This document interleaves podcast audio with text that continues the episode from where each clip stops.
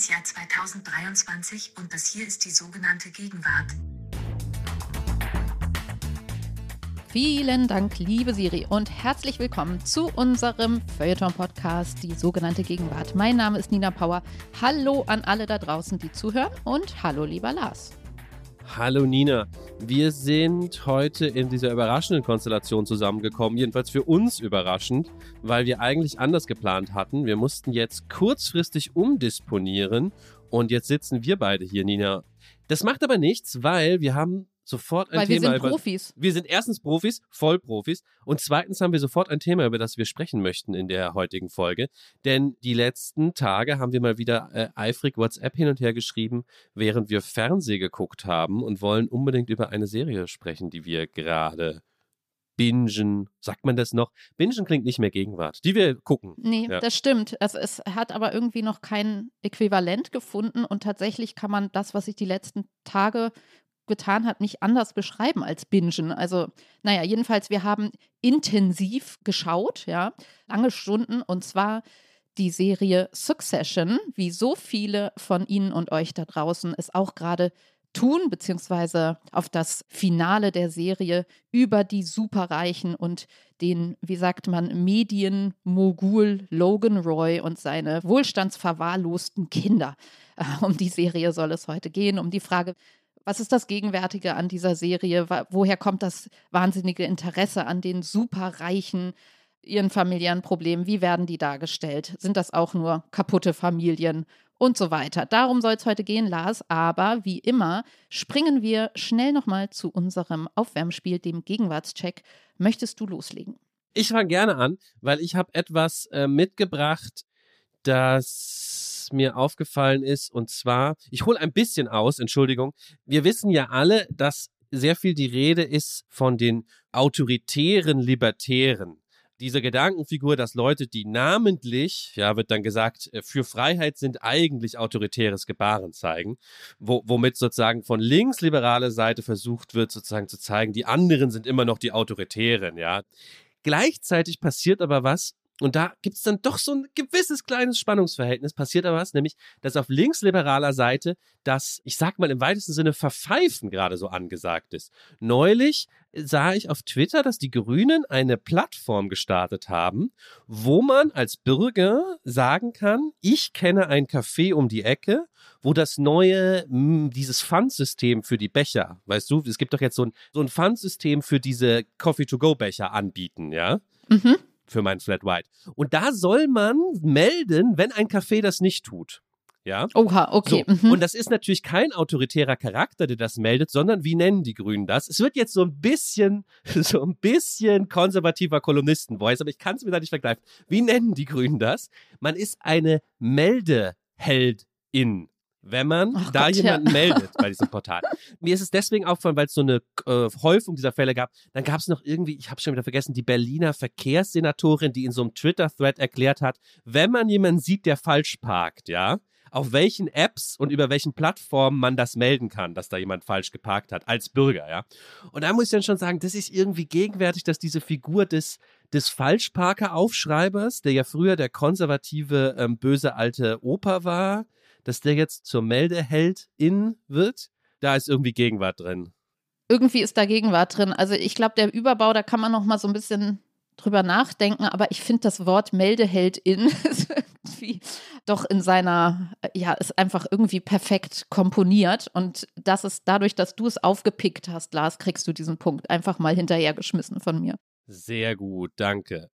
Es war mir jetzt ein bisschen unangenehm, weil ich jetzt dieses Gegenderte davon, was ich ja sonst nicht tue, jetzt so ausgestellt habe. Aber in dem Fall, ohne grundsätzlich was gegen das Gender zu haben, gehört es irgendwie zur Gegenwart dazu, dass es die Meldeheldin ist, die da Auf meldet, jeden Fall. wenn jemand auf falsch jeden parkt. Fall. Okay, ich habe einen Punkt. Sehr gut.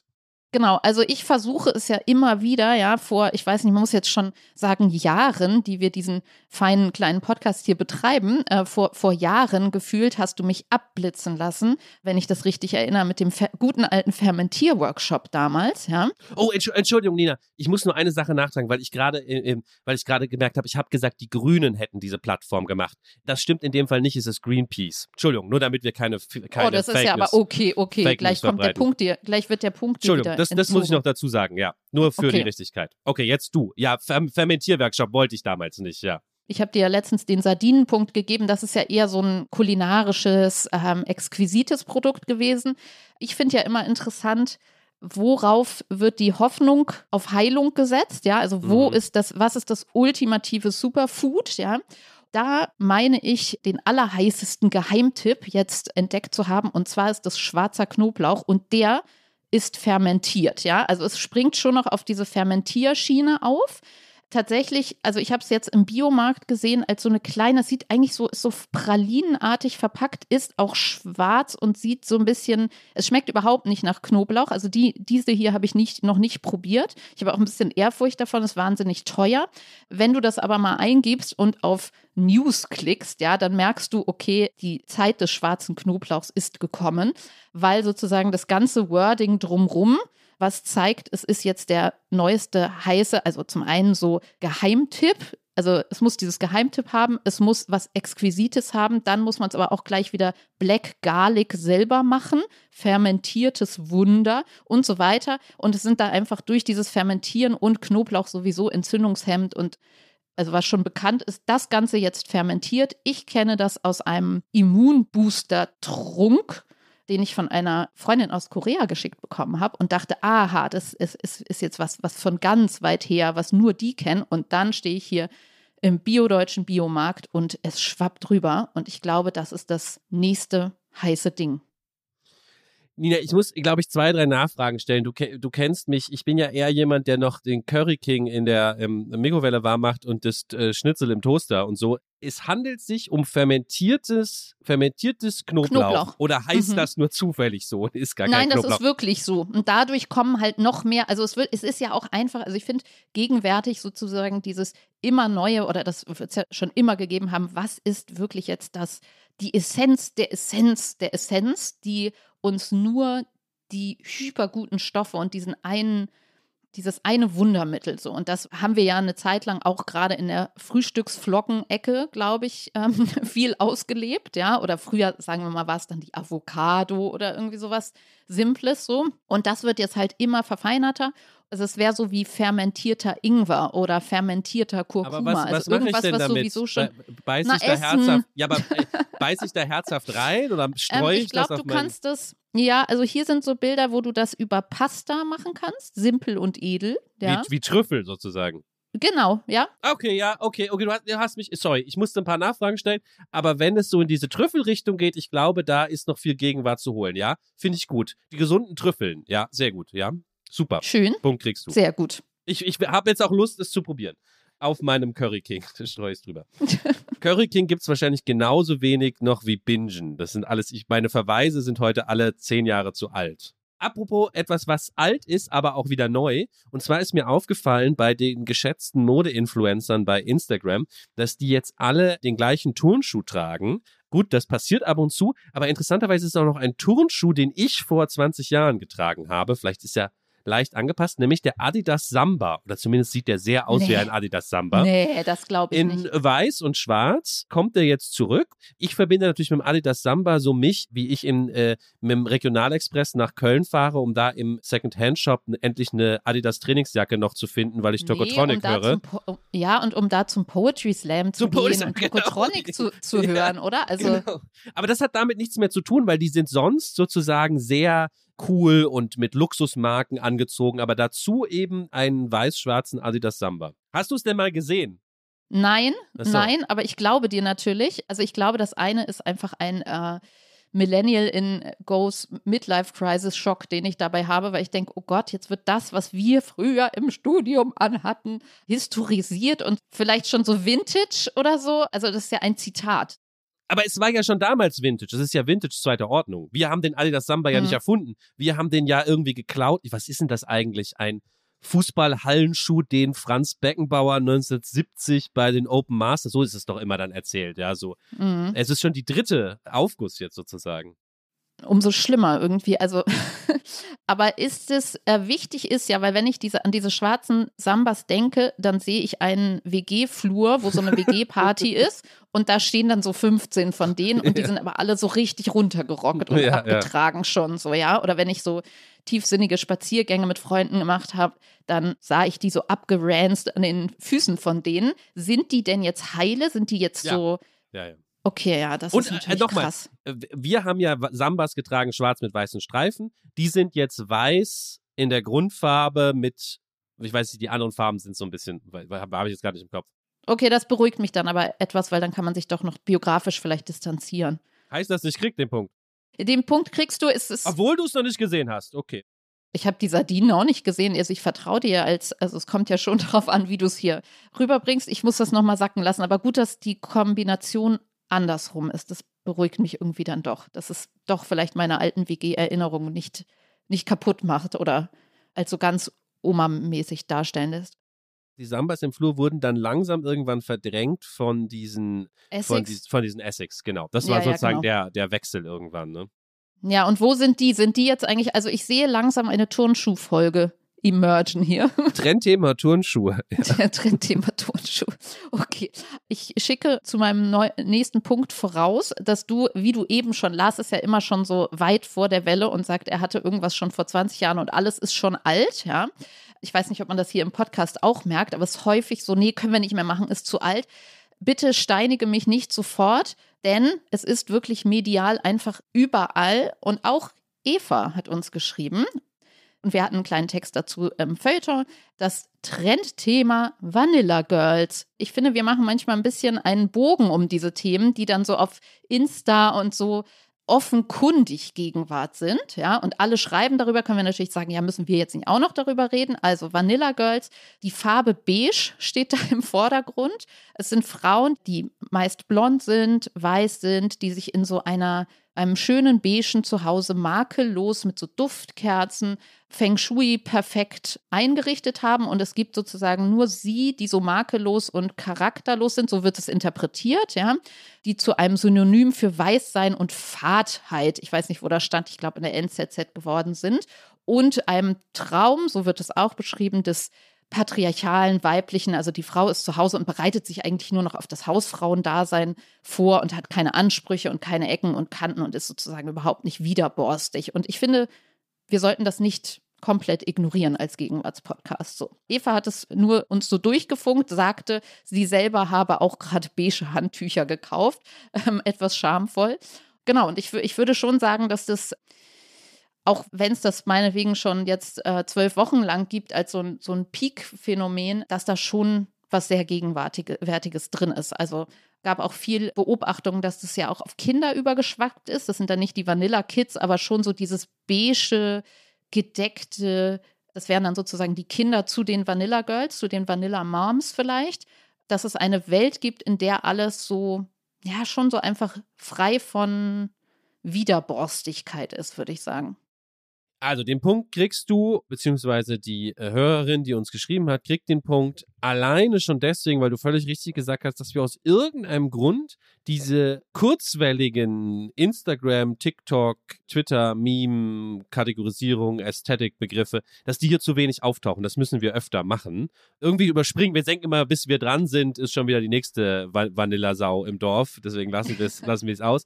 Das Phänomen ist natürlich auch wahnsinnig interessant. Dabei belasse ich es mal. Wir haben jetzt schon so lange im Gegenwartscheck verbracht. Wir haben uns alle Punkte gegeben, kann das sein? Haben wir uns alle Punkte gegeben? Das ist ja auch eigentlich ein bisschen Vanilla. Du hast mir bei den Meldeheldinnen das Punkt wieder abgezogen, weil ich, weil ich wirklich Nee, so, habe ich nicht. Nee, ist schon okay. wie so ein konservativer Kolumnist alles völlig falsch Das erzählt waren die habe. Grünen. Das waren die Das Grünen. waren- Im Irgendwas waren mit die Umwelt. Ja, Grünen. Die wollen uns Oh wieder was Mann. verbieten. Habeck Oh hat schon meine Lars. Ölheizung ausgebaut heute Morgen hier. So, also, wir kommen zu Succession. Jetzt ist mein erstes Problem schon mal. Kannst du es bitte nochmal für mich aussprechen? Na, ich würde eher so auf Succession gehen, ja. Heißt auf Deutsch die Nachfolge, ja? Oder das Genau. versuchen wir mal zu übersetzen, oder? Genau. Und es beschreibt auch schon den Inhalt. Also ich gehe davon aus, dass einfach sehr, sehr, sehr viele Leute das gerade schauen oder vielleicht schon an die neuen heißen finalen äh, Staffelfolgen rangekommen sind.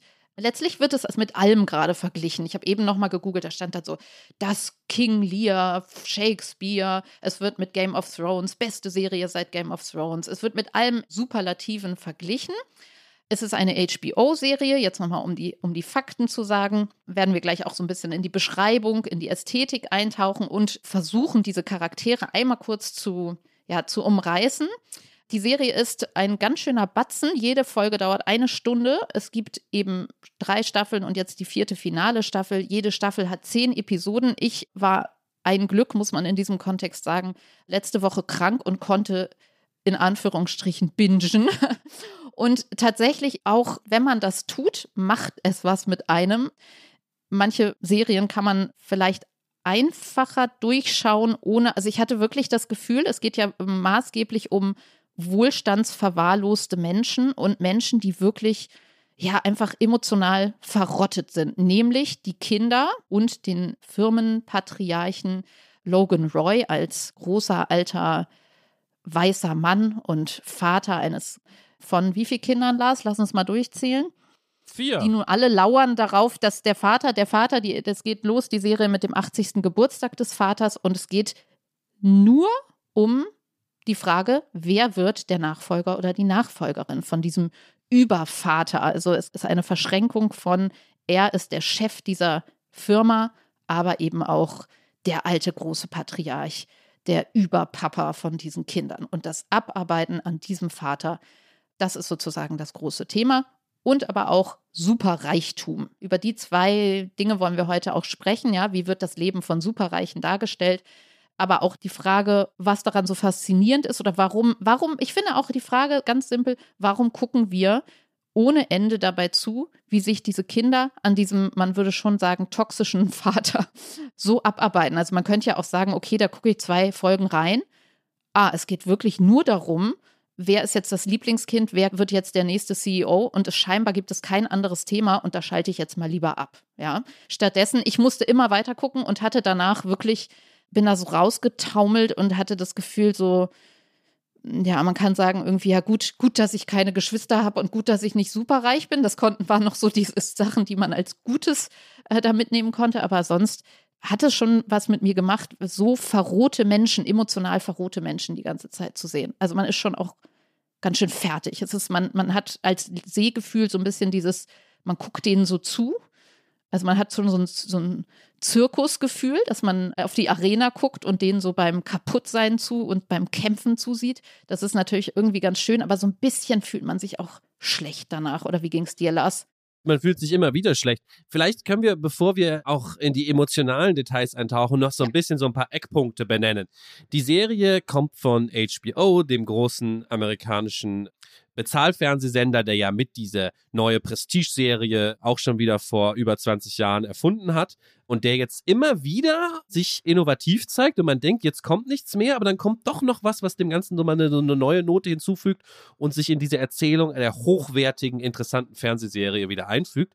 Ich glaube, da ist wirklich dann der letzte Kandidat eben diese Serie Succession gewesen. Gestartet bereits 2018. Du hast schon gesagt, sie befindet sich jetzt auf der Zielgeraden. Demnächst in den nächsten Wochen laufen die allerletzten Folgen. Geschrieben und erfunden, also geschrieben ist sie natürlich von vielen Leuten, aber erfunden der Head-Autor Jesse Armstrong. Über den würde ich gern später noch zwei, drei Sätze sagen, weil es ganz interessant ist, wo der herkommt aber vielleicht für Leute, die noch gar nichts davon gehört haben. Ja, man schaltet diese Serie ein, was sieht man denn da? Naja, es spielt erstmal vor allem in New York, in den reichen Teilen von New York. Also man sieht immer wieder wirklich ganz, ganz toll eingerichtete Upper East Side, Parkside äh, Wohnungen. Genau, es gibt Fensterfronten einfach auf die auf die Hochhäuser. Ich habe ähm, gestern, als ich noch weitergeguckt habe, dachte ich auch, Wahnsinn. Also ich meine, die Schauspieler und Schauspielerinnen müssen schon auch Kohle haben, aber wie krass das für die gewesen sein muss, in diesen Immobilien zu drehen. Also wie die da wahrscheinlich reingestolpert sind und dachten, boah, heute drehen wir in diesem krassen Schuppen hier. Ja, ja, ja. Später verlassen sie auch öfter New York und dann sieht man auch noch tolle Anwesen in den Hamptons, tolle Anwesen in, in England. In, in Privathubschraubern und genau. tatsächlich, glaube ich, wir haben uns auch schon die letzten Tage darüber ausgetauscht. Also man wird nie wieder also im Moment kann ich nicht an den Himmel gucken und Flugzeuge oder Hubschrauber sehen in dem naiv kindlichen, oh, ein Hubschrauber, sondern ich vermute seither immer die bösen Superreichen da drin, Lars. Ja, wobei das natürlich wirklich was New York-spezifisches ist, dass du sozusagen von dieser Pieranlage im Hudson oder im East River fliegst du mit deinem Helikopter in die Hamptons, weil es mit dem Auto natürlich zu lange dauert, da durch Queens durch.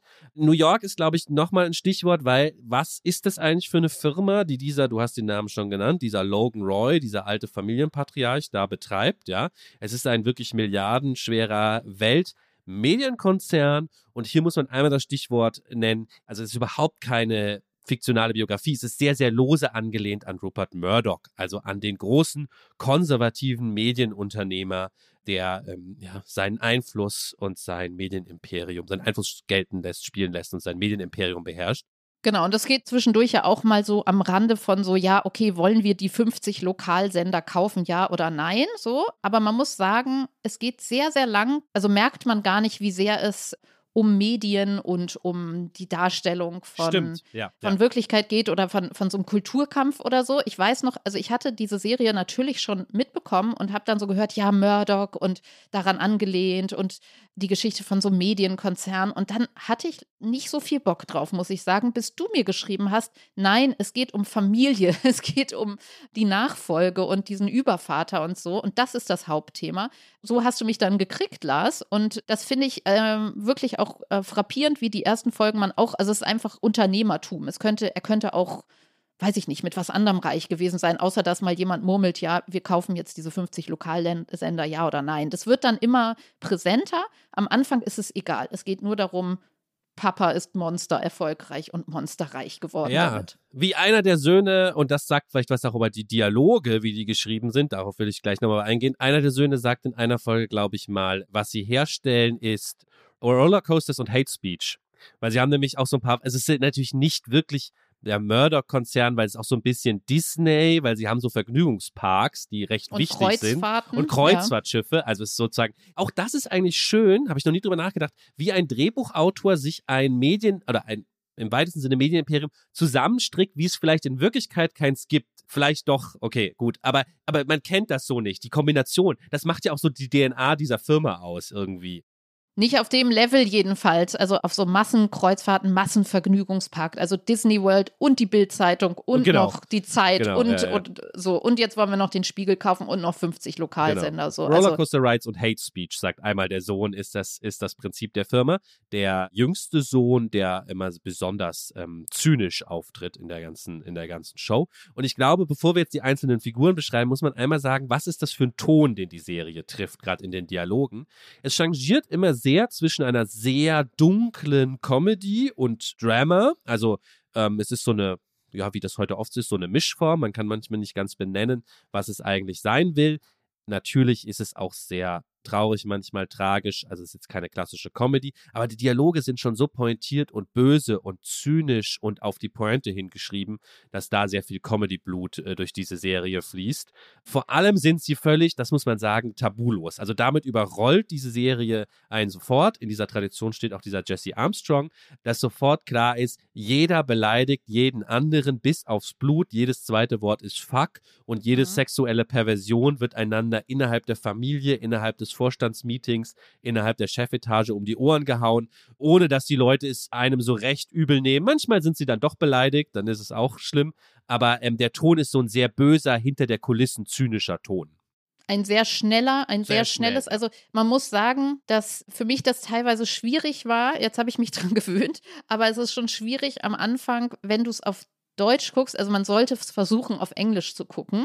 Auch wenn man dann manchmal vielleicht irgendwie ein paar Fetzen nicht mitbekommt, weil es auf Deutsch dann doch sehr, ich verstehe nicht, Lars, warum, es gibt doch diesen einen Tonfall, wenn es amerikanisch synchronisiert ist, das gibt es auch schon bei Kinderfilmen, dass dann alle irgendwie, ich kann es gar nicht imitieren, aber so eine komische Stimmlage kriegen und Ja, das ja. in diesen schnellen Dialogen, es funktioniert schon besser, wenn es auf Englisch ist mit diesem ganzen Fuck you, fuck you, fuck you, als wenn es, es wirkt dann manchmal so ein bisschen pubertär auf Deutsch übersetzt. Also es gibt kein zivilisiertes Sprechen, ja. Es sind schon geniale Dialoge, aber es nervt einen auch schon, wie viel gefickt immer, die haben uns gefickt und lass dich von dem ficken, so. Und von dem äh, Investoren ficken, lassen wir uns nicht ficken, ficken, ficken. Und man denkt so, oh Gott, ist irgendwie, man kann es schon nicht mehr hören. Gleichzeitig hat es eine so rasante Dialogdynamik, dass es dann geht. Und wenn man auf Englisch umschaltet, geht es allemal. Vor allem, wie du schon gesagt hast, bei dem jüngsten Sohn Roman, der ist ja besonders, besonders weit vorn, der interessanterweise gespielt ist, wenn man sich an Kevin allein zu Hause erinnert. Man denkt so, hä, ist das der Typ aus Kevin allein zu Hause? Nein, es ist sein Bruder Kieran Culkin. Das hat noch einen lustigen Nebeneffekt, dass man das irgendwie besonders gut funktioniert, weil man als Millennial nochmal denkt, Scheiße, jetzt ist Kevin allein zu Hause. Also Kevin ist jetzt, äh, oder sein Bruder ist jetzt so erwachsen, dass er ein Firmennachfolger sein kann. Und sein Boomer-Vater aber leider noch sitzt so und ihn als kleinen Jungen behandelt. Und es geht ja auch wirklich so weit, also es gibt kein zivilisiertes Sprechen unter Verhandlungspartnern, unter ja, Aktionären und Vorständen, also alle sprechen da so. Also es ist überall eigentlich verroht. Es wird gar nicht versucht, irgendwie eigentlich eine Fassade aufzubauen. Und auch er, um, um das Ausmaß zu zeigen, ich war gerade irgendwann gestern an so einer Stelle, wo der Sohn, der Kieran Culkin, zu dem Vater sagt, der, der Vater springt gerade in seine Limousine und der Sohn fragt, soll ich bei dir mit einsteigen, Dad? Und dann sagt der so, willst du mir jetzt den Schwanz lutschen oder so? Also es ist schon irgendwie, ja, ja. klingt jetzt sehr abstoßend für alle, die es nicht gesehen haben, aber wenn man eintaucht, erträgt man auch solche Szenen, ja. Die Musik ist so großartig, finde ich. Also es ist der, die erste Serie, wo ich nicht manisch auf Intro überspringen drücke, weil ich es mir einfach sehr gerne anhöre und die Musik auch wirklich irgendwie dieser Handlung an Familiendrama, diesem ganzen Abgefucktsein, irgendwie spiegelt sich das ganz, ganz toll in dieser Musik. Also wer die Serie jetzt irgendwie abstoßend klingend findet, wenigstens einmal den Trailer gucken und die Musik anhören. Vielleicht zieht einen das dann rein. Also spätestens das zieht einen doch wirklich rein, ja. Die Musik ist auch oft, oft gelobt worden, das Klavier, was da am Anfang einsetzt vom Intro. Ich will nur gerade äh, das vielleicht abbinden, wenn wir jetzt über die Dialoge und auch die Härte gesprochen haben, um eben einen Satz zu diesem Jesse Armstrong zu sagen, der das erfunden hat. Jesse Armstrong ist Brite und hat geschrieben für eine sehr wichtige britische Serie, die in Deutschland jetzt, glaube ich, nicht jeder kennt, The Thick of It.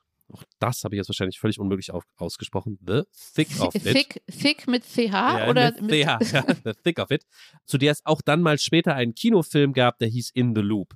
Worum geht es da? Das ist sozusagen ein Blick hinter die Kulissen der britischen Politik fiktionalisierter Blick.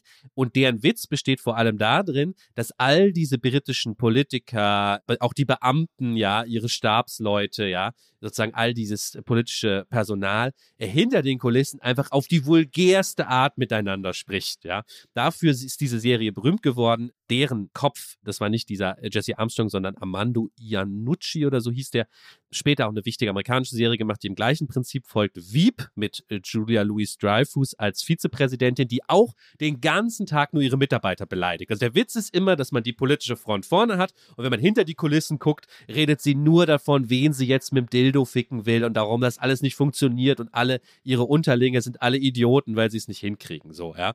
Ich würde eigentlich sagen, im Britischen funktioniert es viel besser, weil es da die Zivilisationsstufe irgendwie ja. noch höher ist. Ja. Aber hier auch diese Serie, also es gibt kaum noch eine Zivilisation. Es gibt keine Vorderbühne bei denen mehr, ja. ja eigentlich nicht, nee, sondern es ist total offen. Also Vielleicht noch bei Presseerklärungen, aber da gibt es dann ja auch. So. Da gibt es dann ähm, auch um, ja, ja. Und ich würde schon sagen, vielleicht ist das auch eine unserer Meta-Leitfragen, auf die wir später nochmal zurückkommen könnten, weil es ja eigentlich zeigt, okay, die sind alle verwahrlost, sie sind dumm, sie sind roh. Können wir Reichtum nicht mehr positiv darstellen? Oder fällt dir eine Serie ein, wo es positiv dargestellt werden würde? Oder gibt es, ist das für uns befriedigend? Also wie ich eingangs gesagt habe, wenn ich mir das angucke, denke ich so, boah, ein Glück bin ich nicht super reich und habe die Probleme. So gibt es, ist das irgendwie was was äh, Entlastendes für uns. Also vielleicht können wir darüber nochmal sprechen, weil es ja eigentlich, ja, dieses Entlarvende, die sind alle, die können noch nicht mal richtig sprechen, weil sie nur beleidigen und pöbeln ist ja schon sehr, sehr auffällig. Ja? Also es gibt diesen Voyeurismus. Wir wollen jetzt hinter die Kulissen gucken, wie du ja auch gesagt hast, bei dem, dass das ähm, schon ein, ein, ein spezielles Genre von dem Autoren ist. Also diesen Voyeurismus gibt es, aber es ist eigentlich ja auch schon klar, was man dort sieht. Man fühlt sich ja bestätigt, dass man denkt oder dass es noch schlimmer ist, ist als man dachte, wie die so miteinander umgehen und wie furchtbar die alle sind. Naja, weil du jetzt sozusagen so was Normatives ins Spiel gebracht hast, ja, geht es hier irgendwie darum, Reiche als so und so darzustellen. Jetzt müsste Ijoma da sein, weil Ijoma würde die Serie, glaube ich, deswegen allein schon mal gut finden, weil sie erst nur einen streng soziologischen Blick hat, ja. Also Ichoma würde jetzt wahrscheinlich es mit den Erzählern im, im 19. Jahrhundert vergleichen oder vielleicht, was oft gemacht wird mit den Buddenbrooks oder so. Die ist erstmal nicht besonders kapitalismuskritisch. Man kann natürlich dann überlegen, was ist die zweite und dritte Ebene. Sie ist nicht mal so richtig medienkritisch, weil wenn man einen Konzern hat, der dem Sender gehört, der so wie Fox News funktioniert, könnte man ja viel mehr Kritik daran äußern. Das kommt hin und wieder mal vor, aber eigentlich spielt es nicht so eine Riesenrolle bei der ganzen Sache. Ja. Es geht mehr um einen soziologisch und natürlich familienpsychologischen Blick auf das Funktionieren dieser reichen Familie. Und da hast du aber recht, da könnte man fragen, gibt es da eine neue Sehgewohnheit, einen neuen Trend, dass wir, ich nenne ein paar andere Serien, auch bei dieser Serie White Lotus, hat mir im Podcast mal ganz kurz drüber gesprochen, da geht es um vielleicht nicht die super, super Reichen, aber die Superreichen, einen super weniger in ihren Urlaubsorten, ja. Und dann gab es diesen Film Glass Onion, äh, der auch auf einer Insel spielt, wo ein Milliardär sich seine reichen Freunde einlädt. Was das und mit Succession alles zusammen verbindet, ist, dass die Reichen hier schon teilweise sehr trottelig vorkommen. Sie haben massive private Probleme und wirken dabei trottelig. Das scheint mir so eine neue, so ein neues gegenwärtiges Erzählen zu sein. Man muss bei Succession sagen, es gibt eigentlich eine Ausnahme. Der Patriarch ist nicht trottelig. Das ist ja die, die Dynamik der ganzen Sache. Logan Roy hat es irgendwie im Griff, aber jedes seiner Kinder, und vielleicht gehen wir jetzt mal gerade sie durch, ist auf eigene Art irgendwie nicht sehr kompetent. In genau, also die Kinder sind ja auch alle in ihrer Sexualität gestört, muss man oh, ja, ja, sagen. Ja, ja. Das hätte, es geht, eigentlich geht es die ganze Zeit um Sexualität. Das haben wir noch gar nicht so richtig ausgesprochen. Die sagen nicht nur Fuck, sondern es geht auch um alle sexuellen Perversionen und seltsamen Beziehungen, die sie entwickeln.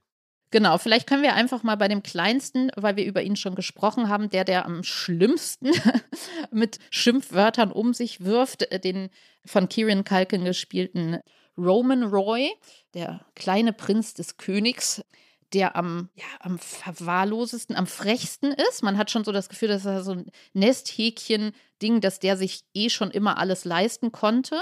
Und der zum Beispiel ist in seiner Sexualität auch so, also der redet die ganze Zeit, es geht immer um seinen Pimmel und er ist auch, als er zum ersten Mal alleine in diesem Büro steht, diesem äh, Bürotower, also ja. ich will es ja gar nicht sagen, masturbiert er gegen die Glasfront, die auf die New Yorker Skyscraper so zeigt, ja, einfach nur, weil er es so geil findet, im Büro von seinem Papa jetzt alleine zu sein, ja, also das ist so das Level und der schickt die ganze Zeit ganz schnelle, fiese kleine Giftpfeile ab, ja, spielt sich so als den massiven Zyniker auf, der aber auch, wenn man jetzt mal das runterbricht auf eine normalere Familie, weil das ist ja, bietet diese Serie ja schon an, dass man auch sagt, es hat ja auch sowas, wenn die auf, auf ihrer Yacht abhängen zum Beispiel, die Anspannung in der Luft oder die Rollen, die jeder so einnimmt. Man kann sich da natürlich auch als 0815-Familie am Ende doch auch drin spiegeln, ja, ja, ja, Weil man sagen kann, ja, okay, das ist halt der Kleinste, bei dem ist eh klar, dass Papa ihn am Ende, der kann alles sagen und irgendwie fliegt der trotzdem nicht raus hier, ne? Ich will einmal gerade, um die visuelle Brillanz dieser Serie zu erzählen, die Szene, diese wichtige, die du geschildert hast, die kommt ganz früh, wo er gegen diese Hochhausglasscheibe wächst, ja, über, über Manhattan, kurz zu Ende erzählen, weil was zeigt die Kamera danach? Und das ist sozusagen der ungewöhnliche, originelle Blick dieser Serie. Wie er es abwischt. Genau, aus irgendeinem Grund nimmt er ein Tuch und wischt es so ein bisschen unbeholfen, umständlich ab. Also die ganze, Wolf of Wall Street, rah, rah, rah, Atmosphäre der Szene wird dann sofort kaputt gemacht, weil vielleicht hat er ein schlechtes Gewissen, er will es abwischen, aber er kann auch nicht richtig wischen. Man sieht sozusagen offensichtlich, er ist nicht gut da drin, er ist so ganz unbeholfen und das macht den Ton dieser Serie so aus, finde ich, diese es Kombination. Es ist aber genau, weil es einfach auch bemitleidenswerte Charaktere sind ja, und weil er ja. einfach, es, er hat so was wahnsinnig Jämmerliches und wie gesagt, er ist ja in seiner hypersexualisierten Sprache und sowas am Ende, er hat eine wahnsinnig hübsche Freundin und sie schlafen nie miteinander. Also das wird offen thematisiert, das wissen, glaube ich, auch irgendwie alle. Er kann Nähe, so würde man das jetzt so klischeemäßig sagen, überhaupt nicht zulassen am Ende, ja. Es zeigt ja auch vielleicht dieses so jämmerliche, er steht zwar in diesem Büro von seinem Papa, aber es wird auch immer so rumgeschmissen mit, ich bin hier CEO und wer wird CEO und wer wird COO und die wissen eigentlich gar nicht, worüber sie sprechen, hat man manchmal das Gefühl. Es ist vielleicht ja auch kein Zufall, dass dieser alte Patriarch, dieser alte Weiße und man muss sagen, überreif für den Rücktritt ist dieser Typ, ja. Stichwort Körperflüssigkeiten in Büros, ja also auch da, wo es äh, sprachlich diese Serie keine zivilisatorische Schicht mehr hat, ist es auch so, der eine wächst gegen die Scheibe und muss es dann aber jämmerlich selber so wegwischen und lässt sich dann in der nächsten Szene von Papa anschreien, so und tritt wieder in die Reihe der Nachgeborenen, die einfach noch nicht ran dürfen, so. Und der einzige, der es unter Kontrolle hat, ist eben der große Patriarch, der aber, weil er eben körperlich schon geschwächt ist durch einen Anfall, egal für die Szene, der in sein Büro oder in das Büro seines einen Sohnes pinkelt, weil er es einfach nicht mehr unter Kontrolle hat. Der hat so Aussetzer, weil er einfach schon so alt ist. Also wir sehen hier schon, es ist auch eine Serie über einen überreifen, alten, weißen Patriarchen, der nicht abtreten will, aber so offen, also soziologisch würde man sagen, so, ihr, ihr müsst jetzt echt abtreten, weil ihr pinkelt schon in eure Büros. So böse könnte man das ja auch sehen. Aber die Millennials, denen fällt halt auch nichts anderes sein, als gegen diese, gegen diese Scheibe zu wichsen und es dann noch irgendwie schlecht wegzumachen. Also es ist schon eine sehr, sehr schwarze Botschaft. Ein bisschen, und dann kommen wir vielleicht zum nächsten Bruder, ein bisschen was anderes fällt ihnen nämlich doch ein. Und das ist vielleicht auf eine Art die Hauptfigur der Serie, Candle Roy der ist ganz am Anfang im Gespräch, vielleicht doch mal die Firma zu übernehmen, seines Vaters als, als Na, er ist CEO. immer wieder im Immer Gespräch, wieder im so wie Gespräch. jeder. Jeder von denen, es geht sozusagen, wenn man sich das vorstellt, einfach immer nur um, okay, macht die es, macht der es, wer putscht gerade gegen den Vater. Er ist speziell in dem Sinne, dass er keinen doofen Spruch macht und sich wieder zurückzieht, sondern und hinter den Vater äh, versteckt, sondern er versucht, den halt vom Thron zu schubsen, jetzt diverse Male. Ne? Er versucht sich wirklich aufzulehnen. Er ist vielleicht ein bisschen kompetenter als seine äh, Geschwister. Vielleicht ist seine Schwester die kompetenteste, zu der kommen wir gleich auch nochmal. Jedenfalls kompetenter als, als Roman. Hat aber auch seine Schwächen, zögert, zaudert, zittert im entscheidenden Moment Kokst, dann doch. kokst, genau. kokst. Ist, das ist hier wichtig, völlig drogenabhängig und immer wieder in Recovery, aber weil sie, glaube ich, auch so ein reichen Ding, so richtig ernst genommen wird's dann auch nicht. Ja, weil man denkt, wir sind reich, was kann uns schon passieren? Dann macht er einfach weiter, ja. Hat allerdings selber familiäre Probleme, also seine Kinder und seine Frau sind estranged schon von Anfang an durch seine Drogenabhängigkeit unter anderem. Wichtig ist aber hier, und diesen Aspekt will ich noch dazu zählen, der hat wirklich nach so einen Plan am Anfang, was er mit dieser Firma eigentlich machen will, ja, denn er will sie erneuern. Und das spielt ja hier auch eine Rolle. Diese ganze Familiengeschichte, diese ganze Unternehmenskapitalismusgeschichte findet ja auf einer schiefen Ebene statt, denn wir haben es hier eben nicht mit Milliardären zu tun, die ihr Geld im letzten Silicon Valley Goldrausch gemacht haben und äh, deren Geschäftsmodell einfach von weiter blüht. Klammer auf, vielleicht ist gerade beim Silicon Valley auch nicht mehr zu, so Klammer zu, sondern wir haben es mit dem Geschäftsmodell von vorvorgestern zu tun, nämlich mit dem klassischen Verlegermodell. Denen geht es noch sehr gut, da regnet es nichts durchs Dach, aber es ist irgendwie allen so halb klar, zumindest der jüngeren Generation, dass das eigentlich nicht für immer so weitergehen kann, weil irgendwann sterben die Leute, die Fernsehen gucken, irgendwann verkaufen sie keine Printzeitungen mehr. Vielleicht ist Sie das müssen auch sich diese was überlegen. Überreife, oder? Diese Überreife der, Ja. dass man eigentlich sagt, das ist doch alles schon tot und wir müssen digital, aber gleichzeitig ist es halt einfach noch so wahnsinnig erfolgreich. Und was interessant ist an der Stelle, also dieser Candle ist irgendwie kühler abgefuckt als der dauerquasselnde kleine Bruder.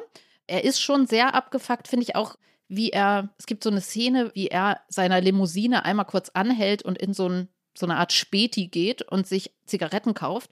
Und als dieser freundliche migrantische Kioskbetreiber irgendwie wieder auf seinen Fernseher guckt und Football guckt, klaut er einfach noch mal so ein paar Batterien, ja? Also der superreiche, der ein bisschen so in, mit so einem leeren, also der kann schon toll sein Gesicht leer stellen, dieser Schauspieler. Und der klaut dann diese Batterien und direkt auf der Straße schmeißt er diese Batterien wieder in Müll. Also das ist so das Level an so kühlerer oder er lässt Frauen, hat ganz intensive Affären und lässt die dann so fallen. Also es ist irgendwie eine kühlere Abgefucktheit als bei dem kleinen Bruder. Und was du gerade gesagt hast mit den Medien, hier ist es dann eben doch interessant, dass man zwischendurch denkt, hm, meint er das jetzt wirklich ernst mit der Modernisierung des Unternehmens? Also es ist eigentlich allen immer klar, es ist auch ein total abgefucktes Unternehmen. Keinem geht es um irgendwelche höheren Werte, ja. Also es verrottet bis zum geht nicht mehr. Und die zeitgenössische Frage oder für, für uns als Gegenwartspodcast ist ja auch so, okay, ist es so eine Art, also wir haben das Greenwashing, aber auch, also gendern die jetzt, weil sie wissen, dass man das heute machen muss? Ähm, redet er von Modernisierung und wir ähm, wischen jetzt durch unser verrottetes, durch Sexskandale geprägtes männliches, altes, weißes Unternehmen durch. Kann man dem das abnehmen, dass der eine positive Zukunftsvision hat? Ne? Das ist ja auch so eine Frage, so wie ernst ist es euch gemeint, wenn ihr jetzt gendert oder irgendwelche Quoten einhaltet? Das ist ja auch ein sehr gegenwärtiges Thema, würde ich sagen. Oder ist das nur irgendwie, ja, ist das nur für die Quote? Das bringt uns dann zum vorletzten Geschwisterkind. Aus identitätspolitischen Gründen musst du etwas über sie sagen. du schüttelst den Kopf. Sie wird von allen ähm, Shiv genannt. Shivan, ein schöner Name. Genau, es ist die einzige Schwester im Bunde. Ja, man würde schon sagen, also sie hat einen sehr unterwürfigen, auch extrem, also extrem gestörten Partner, der, dem sie in der Hochzeitsnacht eröffnet, dass sie eigentlich eine offene Ehe möchte. So, also sie hat schon einfach, ist so wahnsinnig dominant, sehr attraktiv, tanzt auf den Männern herum so und ist vielleicht doch diejenige, denkt man immer wieder, die es eigentlich machen könnte. Und auch der Vater denkt es immer wieder und sie denkt es immer wieder. Also, wie gesagt, die ganze Serie dreht sich ja darum, wer wird's. Und ab und zu wird sie es halt auch mal und dann wird es immer doch nicht. Und ich finde schon, wie bei all diesen, heute würde man sagen, was ja auch sehr gegenwärtig ist, das Sprechen über familiäre Rollen und Prägungen und unsere inneren Kinder und dass wir unsere inneren Kinder heilen müssen. Hier sieht man eine, also derartig ungeheilte innere Kinder, die so viel Macht haben über die äußeren Kinder dieses alten Patriarchen, dass die eigentlich wie von Sinnen alle nur, also vordergründig geht es darum, wer wird sein Nachfolger, aber es geht ja auch um Liebe und Anerkennung, ja. Das klingt jetzt so pathetisch, aber bei ihr merkt man, finde ich, auch immer wieder, wenn sie verletzt wird, weil sie es eben doch nicht wurde oder weil sie doch wieder nicht angerufen wurde von ihrem Papa oder die Befriedigung, wenn sie dann ins Auto steigt und neben ihm sitzt und er sie wieder Pinky nennt. Ja, das ist ja irgendwie ihr Spitzname für, wenn es gerade gut läuft. Dann gibt es, um das Quartett zu vervollständigen, noch den ältesten Sohn, der sich aus den ganzen Angelegenheiten ein bisschen herausgezogen hat und auf einer Selbstversorger-Ranch, also da wird nochmal so eine andere Art von Megareichtum durchgespielt, auf so einer Selbstversorger-Ranch als irgendwie halb irrer, libertärer Duma irgendwie lebt. Ich finde, er ist auch sehr amerikanisch tatsächlich sehr amerikanisch, als Charakter, ja. Ja. Er sieht auch so aus, so ein bisschen, manchmal erinnert er mich an Jonathan Franzen oder so. Also man denkt so eigentlich, ah, am Anfang denkt man so wie, wie wenn man in eine fremde Familienfeier reinkommen würde und denkt so, ah, das ist hier der einzig Normale. Ist er aber nicht. Er ist mit Abstand der Dümmste, das kann man, glaube ich, sagen. Also er ist unfassbar dumm. er will auch Präsident werden dann, obwohl ja, er nichts genau. kann. Also so, I'm running for president. Also das meine ich mit diesem sehr amerikanischen. Kann es sein, dass er vielleicht ein bisschen mehr Westküste ist als die anderen, während sozusagen der Rest der Familie so eine klare Ostküstenfamilie ist, hat er dieses kalifornisch-libertäre, verblödete so irgendwie in sich drin. So dieses, dieses Aussteiger-Hippie, Hippiehafte, Ja. aus dem er irgendwie so halb dann zehrt. Der ist doch so, lass uns doch mal nicht die ganze Zeit beleidigen gegenseitig. genau, ja. Ja, und in, wie in so einer Familienaufstellung, also wir hatten schon das Nesthäkchen, hier haben wir den, ich glaube, er hat ja eine andere Mutter als die anderen. Also er hat eine leichte Distanz zu dieser, er ist nicht so manisch am Hinterherrennen nach der Liebe von diesem Überdad, so, sondern stellt sich irgendwie schon gut mit ihm, aber es ist nicht, man hat so das Gefühl, der ist nicht so ganz roh und abhängig wie die anderen, die wirklich nur danach lechzen, von diesem Papa angeguckt zu werden. Jetzt haben wir diese Familienaufstellung einmal grob durchgesprochen. Jetzt müssen wir, glaube ich, zumindest am Schluss nochmal sagen, was macht das Ganze eigentlich so gegenwärtig? Weil kaputte Familien gab es ja eigentlich schon immer. Und dann denke ich aber auf der anderen Seite, ja, interessant, aber auch die kaputten Familien, die es schon immer gab, interessieren uns ja heute besonders, weil ich habe The Crown nie gesehen, aber wenn ich Succession gucke, stelle ich mir auch sowas wie The Crown so vor. Oder wenn du und Ichoma immer über, das, über die Windsors redet, ist das nicht eigentlich genauso? Und da haben wir doch auch gerade so eine massive Faszination für, für diese Nachfolgeprobleme und die Macht, die sich irgendwie noch in so einer Familienkonstellation abbilden lässt. Ja, stimmt. Und vielleicht auch, wenn Harry sagt, irgendwie, ich will keine Institution, I want a family. Ja, so. Also die wollen ja eigentlich, wollen die ja auch, also sind ja so bemitleidenswert, weil man denkt, ihr, ihr wollt doch eigentlich nur einen Vater, der irgendwie okay ist. So, das ist doch alles, was ihr wollt. So. Und auch dieser Superreichtum, also ist ja auch einfach so ein Topos, ne? Der Superreichtum, die sitzen da in diesen Häusern oder auf dem Land und das interessiert sie natürlich alles nicht. Oder das, also ihr Wohlstand bringt ihnen Macht, aber also auf keinen Fall Glück, ja. Es stimmt schon, dass es irgendwie sehr gegenwärtig ist. Wir haben ja auch über die anderen Serien, hast du ja angerissen, die diesen Move haben. Wir gucken jetzt hinter die Kulissen und sehen uns diese Familie als Familie an. Also die Dynastie als einfach eine dysfunktionale Familie wie jede andere oder extrem noch dysfunktionaler als alle anderen, weil sie eben so verroht ist. Das wird schon abgerufen, auch bei den Windsors, aber gerade bei The Crown, wo ja Harrys Move nicht mit drin ist, da sieht man ja, dass die Nachfolge gerade nicht, also hier geht es ja darum, alle springen und sagen, ich glaube, in der einen Stelle sagt der Vater ja auch so, okay, und wer das jetzt gut macht, der kriegt einen Keks. Ja, also es ist manchmal auch so pervers wie so kleine springende Hunde.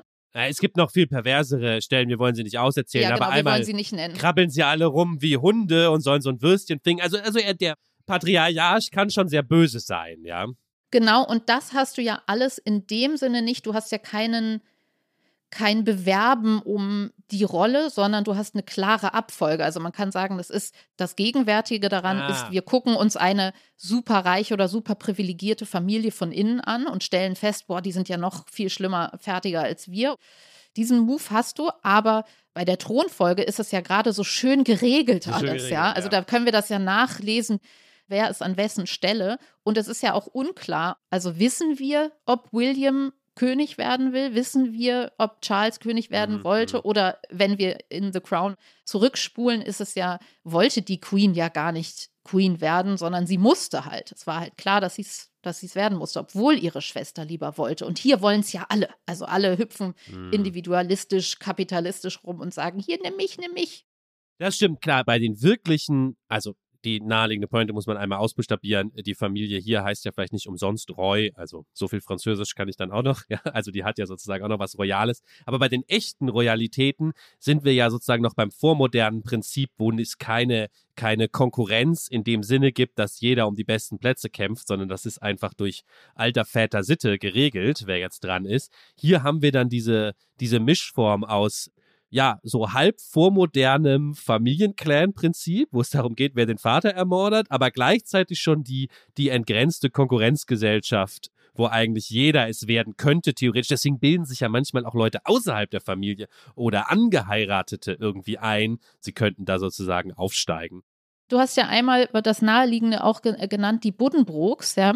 Was mir da einfiel, es gibt ja dort den, ich glaube, er heißt Hanno, sozusagen den Thronfolger oder den Erben, der zu verweichlicht ist, ja. Also da geht es ja sehr, sehr viel drum. Da fällt mir auf, wer ist das hier? Gibt es den? Weil verweichlicht, also ich finde, diese Serie schafft es schon sehr gut, im Schweiße seines Angesichts hat er sich hochgearbeitet. Also ist ja, er ist ja kein Erbe und er verachtet seine Erbenkinder dafür, dass sie geerbt haben auch. Also ja, das ist ja, ja auch so auch, dieser. Das stimmt, ist vielleicht auch sehr gegenwärtig, weil wir heute so viel über die Frage nachdenken: Ist Erben gerecht? Ist das dynastische Prinzip irgendwie, was so zurückkommt durch die Ungleichheit der Gesellschaft? Wie gehen wir damit um? Und hier wird das ja immer wieder thematisiert, nämlich der Self-Made Man, der seine eigenen Kinder dafür verachtet, dass sie per Definition keine sein können. Ja, genau, ich habe das schon mit meinen Händen und oder einmal gibt es so eine Stelle, wo er seine Kinder fertig macht, dass keiner weiß, wie viel ein Liter Milch kostet und man denkt so, naja gut, aber du hast es denen ja auch wirklich so gar nicht beigebracht, ja. Nina, was kostet ein Liter Milch? ja, es kommt drauf an, wo du den kaufst, Lars. Doppelt so viel, wie man denken würde, neuerdings. Genau, der Ablauf Aufbau, ja, mit den eigenen Händen aus dem Boden, ne, so, so war das bei mir früher und ich habe mir das alles selber erarbeitet. Der Drei- oder Zweiklang Aufbau, Erbe, die nächste Generation erbt es und baut es im Idealfall aus und dann Verfall, ja. Hier wird es abgekürzt auf Logan, der tolle Patriarch, der, das wollte ich eben sagen, wenn er reinkommt, also die Serie schafft es schon, die Dynamiken von ja auch Familienfeiern, also wenn der reinkommt oder wenn der Hubschrauber schon anfliegt, dann verändert sich schon die Atmosphäre und es kommt schon dieses, da kommt die Macht, da kommt das Alte und die die Sicherheit ja auch, also ich finde sogar das transportiert sich manchmal, wenn der reinkommt und egal, ob er manchmal auf dem Boden pinkelt, denkt man so, okay, Papa ist wieder da, der kümmert sich jetzt hier um alles so und schnauzt die richtigen Leute an, leitet die richtigen nächsten Moves ein, so der kennt sich halt aus und der ruft oder ruft beim Präsidenten an, also so der, der hat halt alles in der Hand, so immer noch. Hier geht es ja, er hat sich das aufgebaut und dann kommt direkt der Verfall, weil seine Kinder auch so verwahrlost offenbar groß geworden sind, ja. Aber nochmal zu dem Buddenbrook, siehst du einen Charakter, also würde man sagen, die Verweichlichung ist ja nun gar nicht das Problem. Ich glaube, dass wir hier vielleicht eigentlich einen ganz grundsätzlichen Abschied feiern. Also die Serie ist gegenwärtig gerade dadurch, dass sie sich von dem verabschiedet, von einem langen Abschiedsgruß schickt an das, was nicht mehr Gegenwart ist wie gesagt, ich finde es nicht Zufall, dass sie ein Imperium gewählt haben, was aus strukturellen Gründen ja vor der Abwicklung steht. Es wird halt diese Art von Medienimperien in Zukunft nicht mehr geben, außer sie renovieren sich so vollständig, dass sie was ganz anderes werden, ja. Gleichzeitig wird es aber auch dieses patriarchale Familienprinzip vielleicht so nicht mehr geben, ja. Das sind alles Gedankenfiguren, die, die vor der Abwägung stehen und von denen wir uns jetzt in so einem schmerzhaften Prozess mit dieser Serie auch verabschieden müssen. Das macht uns so ein gegenwärtiges Gefühl dabei. Ja, wobei wird man sehen, ne? Also ich habe dir in den WhatsApp, die wir uns zugeschickt haben, wir haben dann immer überlegt, wer hat irgendwelche Privatjets und sowas. Und es war gerade ein großes Interview. Der Michael heißt da, glaube ich, Otto, der Familienpatriarch des der Otto Group ist ja jetzt 80 geworden. Also es ist genauso, man plötzlich sieht man ja doch überall und die Frage, wann kommt sein Sohn Benjamin jetzt an den Start und so. Also, oder man könnte sagen, irgendwie global wird die Schere zwischen Arm und Reich immer größer. Oder bei der Serie und dem Buch Crazy Rich Asians hast es ja auf asiatisch gedreht, so. Also, so, dass das jetzt tot ist, weiß ich jetzt nicht. Also, wenn, dann würde ich sagen, du siehst hier halt diesen, diese Art von Patriarch, der vielleicht so. So nicht mehr geht, ja, aber vielleicht kommt er ja irgendwie in seinem Sohn in einer anderen Form irgendwie wieder, der so tut, als ob er jetzt Vogue wäre, ja. Ja, vielleicht hast du recht. Vielleicht muss man nur sagen, dass ein bestimmtes Modell der, des westlichen Familienmilliarden-Imperiums vielleicht, von dem wir uns verabschieden. Vielleicht aber auch nicht. Vielleicht kommt das alles zurück und das wäre noch schlimmer, weil wir eigentlich ja diese dynastischen Prinzipien abschütteln wollen. Warum guckt man sich das dann doch so gerne oder warum kann man damit nicht aufhören? Das finde ich auch so, wie die Serie transportiert, dass sich die Stimmung im Raum ändert, wenn der Vater reinkommt, ja, dass man das Abarbeiten an familiären Rollen, das ist ja genuin in familienpsychologischen Konstellationen oder was Leute zu Therapeuten und Therapeutinnen treibt, ist ja, sie verfallen immer wieder in dieselben Muster. Und irgendwie hat es was Faszinierendes oder vielleicht auch Entlastendes, Leuten in so einer pervers dargestellten Form dabei zuzugucken, wie sie immer wieder ihrem Papa gefallen wollen. Hat es nicht irgendwas, vielleicht hat es was Kathartisches oder man blickt da in eigene Abgründe ganz sind so eine fratzenartige Geschichte. Das finde ich irgendwie vielleicht auch gegenwärtig, wenn man, ich habe es am Anfang schon gesagt, am inneren Kind arbeitet. Also da hat man diese eine Heilungs-, das Heilungsnarrativ und hier hast du das komplette nicht geheilt sein und nie, also man hat ja nicht das Gefühl, dass die je geheilt werden können, ja. Das war ein Punkt, den ich noch als starke Gegenwart an dieser Serie verteidigen wollen würde. Und doch die Frage an dich, Lars. Ich habe aus sehr anderen Gründen vor einigen Wochen nochmal den schönen Film Drei Männer im Schnee gesehen von Erich Kästner, also von dessen Buch von, ich glaube, 1934. Er hat aber auch das Drehbuch mitgeschrieben zu diesem Film. Schöner Schwarz-Weiß-Film ich konnte ihn mitsprechen, weil ich ihn als Kind so toll fand. Es ist eine sogenannte Verwechslungskomödie. Der Geheimrat Schlüter, ja, auch der dickbäuchige Patriarch, der ist aber da lieb. So. Und der nimmt an seinem eigenen Preisausschreiben teil von seiner Firma und verkleidet sich als alter Mann und geht in ein Hotel und guckt, wie es ist, als armer Mann dort unterzukommen und eben mal nicht als Millionär. Und wird ganz böse behandelt von den einfachen Leuten, er und seine Familie sind aber sozusagen top liebe Menschen einfach so. Und da wusste ich ja gar nicht, dass wir die Folge jetzt dazu machen würden, aber es ist ein komplett affirmativ und positiv dargestellte Form von Reichtum und auch von Familie und Reichtum. Kann man sagen, okay, der Film ist von 1955 und das ist natürlich auch alles überzogen und heiter und so, aber es schien mir dann doch, ich habe mich dann doch gefragt, okay, was ist denn ein gegenwärtiges Modell an positiv dargestelltem Reichtum? Das mögen wir vielleicht in der Realität haben, wo Leute stiften und spenden und Bill Gates und was weiß ich. Aber sonst, wenn man in die Fiktionalisierung guckt, kannst du da was aus der Tasche zaubern? Das gibt es natürlich parallel auch. Die sind vielleicht nicht ganz so angesagt, gerade diese Erzählungen, weil da, wo ich mich auskenne, bei den Fernseherzählungen natürlich immer der Antiheld regiert, sind sie auch nicht so eindeutig, wie du es jetzt von Kästner beschrieben hast. Aber es gibt sicher so Beispiele wie, kann ich jedem an Herz lehnen, die, die Serie Billions, wo es schon im Titel steht, wo es um, ja, einen letztlich zwielichtigen Hedgefonds-Chef geht, der sehr mächtig und reich ist, aber irgendwie auch cool und irgendwie auch ein positives Vorbild und irgendwie auch energiereich und irgendwie auch der Held dieser Serie. Also auch das gibt es noch, ja. Und vor allem ist er schlau. das ist ja eher die Achse, auf der wir gerade reden. Es ist halt nicht so ein Trottel, wie wir die bei Succession oder White Lotus immer sehen, wo man sich fragt, ähm, wie haben eigentlich solch geschädigte Leute es überhaupt geschafft, so weit nach oben zu fallen? Man kann ja auch sagen, okay, Elon Musk, ja, ist ja jetzt auch irgendwie oder wenn wir sagen, die Superreichen, das ist ja auch so ein Klimatopos, ja, dann müssen die uns halt Raketen bauen und dann müssen die halt andere Planeten mit irgendwie schönem äh, Lebensraum für unsere Gattung irgendwie nochmal schnell entdecken oder müssen die eine Maschine erfinden.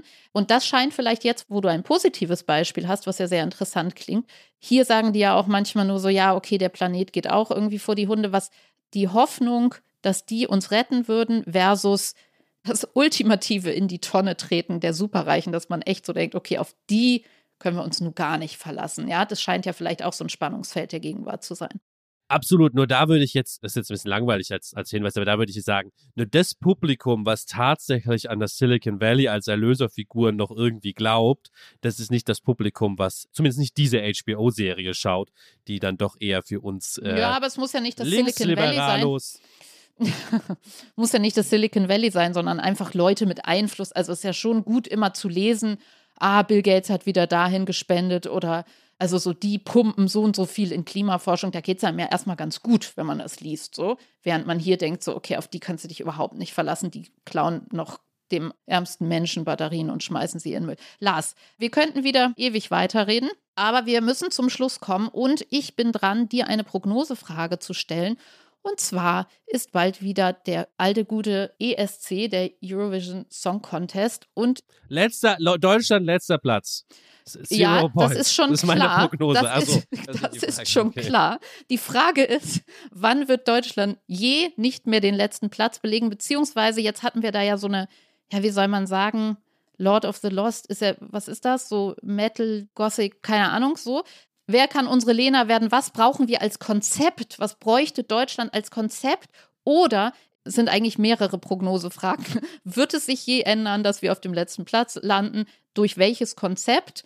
Oder ist das eh alles völlig egal, weil das sozusagen an politischeren Dingen, also wir müssten jetzt wirklich sehr, sehr viele Panzer schicken in die Ukraine und dann würde sich das in der ESC-Platzierung widerspiegeln ich sage jetzt einfach irgendwas aus dem Bauch raus. Ich glaube, Deutschland hat wie immer das Problem, dass Deutschland sehr schlechten Geschmack hat, aber gleichzeitig hat es noch größere Angst vor dem schlechten Geschmack.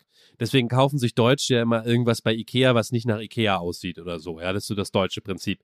Was sie aber eigentlich machen müssten beim ESC, ist einfach mal diese, diesen schlechten Geschmack mal so richtig durchregieren lassen. Ja, einfach mal es zulassen. Ja, das dann nicht. Okay, Trash. Sagen, ich lese raus. Noch mehr Trash, Trash, Ja, einfach okay. dazu oh, stehen ja, okay. und nicht dann im letzten Moment irgendwie sagen, ja, aber das ist doch peinlich. Nein, einfach mal so, so peinlich sich auch geben, wie man tatsächlich ist. Ich glaube, das wäre. Okay. Bad Taste Party. Warte, hatte Dudde da. Das war doch gar nicht so unerfolgreich damals, oder? Von Stefan Raab. Okay, okay. Und wann schaffen wir das? Wir, wir werden ESC im Jahr 2029. Okay, schön. Vielen Dank, Lars. Danke dir. Und es war sehr schön, mit dir zu sprechen. Bis bald. Tschüss. Ciao. Die Titel aller Bücher, Artikel, Filme, Songs oder Serien aus dem Podcast finden Sie in der Podcast-Beschreibung. Bei Anregungen, Kritik und Lob schreiben Sie uns gerne an gegenwart.zeit.de.